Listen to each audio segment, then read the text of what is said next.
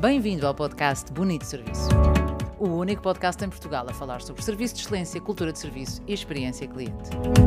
O meu nome é Carla Carvalho Dias, sou speaker, consultora e formadora nesta área apaixonante do serviço. E cá estamos para mais uma história top service. Uh, isto de trabalhar serviço tem as suas vantagens. É que temos os conhecidos e os amigos a, a começar a beber desta, desta filosofia, eu diria que tento evangelizá-los. E depois temos um lado maravilhoso, que é o facto de amigos partilharem connosco histórias absolutamente top service. É o caso da história de hoje, uma história que é partilhada por dois grandes amigos, o Becas e a Mila, um casal muito especial, e que, sabendo desta minha missão de vida, conhecendo o podcast e conhecendo também o movimento Smurf, Smile and Serve, uh, surpreendem-me com o relato de uma história passada no Convento de Espinheiro, em Évora. E, e, a história é uma história top service. E é top service por. Uh, Apetece-me dizer que quando descascamos a história é muito óbvio e muito simples, mas nem sempre o tão óbvio e tão simples é aplicado. Vamos então ver o que é que se passou com, a, com o Becas e com a Mila nesta estadia uh, no Convento de Espinheiro. Dizia ele que nessa estadia foram recebidos e mimados uh, por uma equipa extremamente atenciosa, simpática e profissional. Ora, só isto é um início de história hum, delicioso.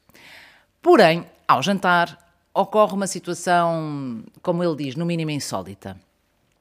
Pediram um vinho para acompanhar a refeição, um tinto, vinha da Ervideira, edição Convento de Espinheiro 2018 e o preço desse vinho era 22 euros.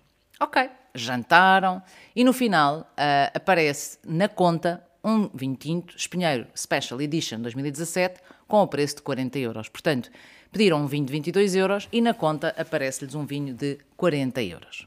A acrescentar ao facto de não ser o mesmo vinho, ou seja, um seria um Convento de Espinheiro 2018 e aquele que estava a ser faturado era um Espinheiro Special Edition ou Special Edition 2017. Ora bem, o que é que eles fizeram? Pediram explicações sobre a conta, não é? Uh, e que, partindo do princípio de boa fé, uh, pensamos, ok, foi um engano e foi um erro.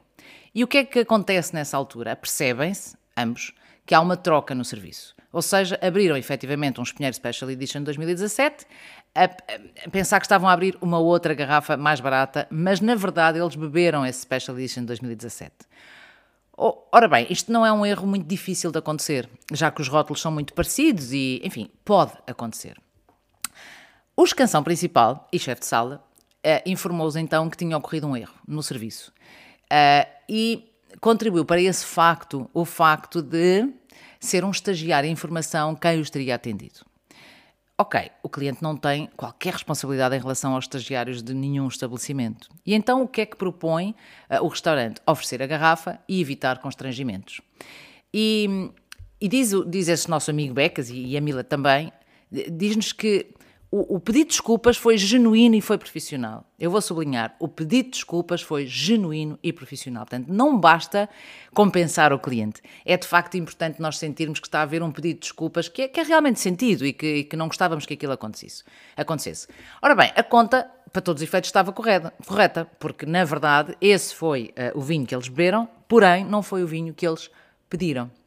Ora bem, o, o serviço estava a ser tão excelente por toda a equipa e, e, depois esta forma de solucionar também tão, tão rápida e tão a assumir o erro, que o que é que eles fizeram? Eles assumiram igualmente responsabilidade. Porquê? Porque aceitaram a garrafa e não repararam uh, que, que, estavam a beber um vinho diferente. Ora bem, como ele diz com muita piada, alguns protestos com aspas depois, e diz no bom sentido da palavra, claro que sim, uh, não estou a vê-los sequer a protestar, portanto, imagino dizer, não senhora, não, não, nós também temos responsabilidade, uh, nós também não reparámos que era outro vinho, etc, etc. Então, eh, depois de tudo isso, o chefe de sala uh, aceitou e trouxe a conta acompanhada de uns mimos, uns chocolates e um vinho muito especial. Um, um, um pecado gastronómico, como eles dizem, a somar a todos, a todos os outros. Ora, como é que esta história acaba? Esta, esta história acaba que hum, o, o, o Becas e a Mila, o cliente neste caso, considerou este, este vinho um, um vinho muito adequado à refeição. E para não ficar no ar aquela, aquela, hum, aquela ausência de responsabilidade também por parte do cliente, o, o, que ele resolveu fazer foi gratificar a equipa com os 22 euros de que se falava do vinho que ele tinha pedido. Um, euros à parte, a moral de história, ou a grande moral de história desta história, passa por assumir responsabilidade pessoal. Erramos.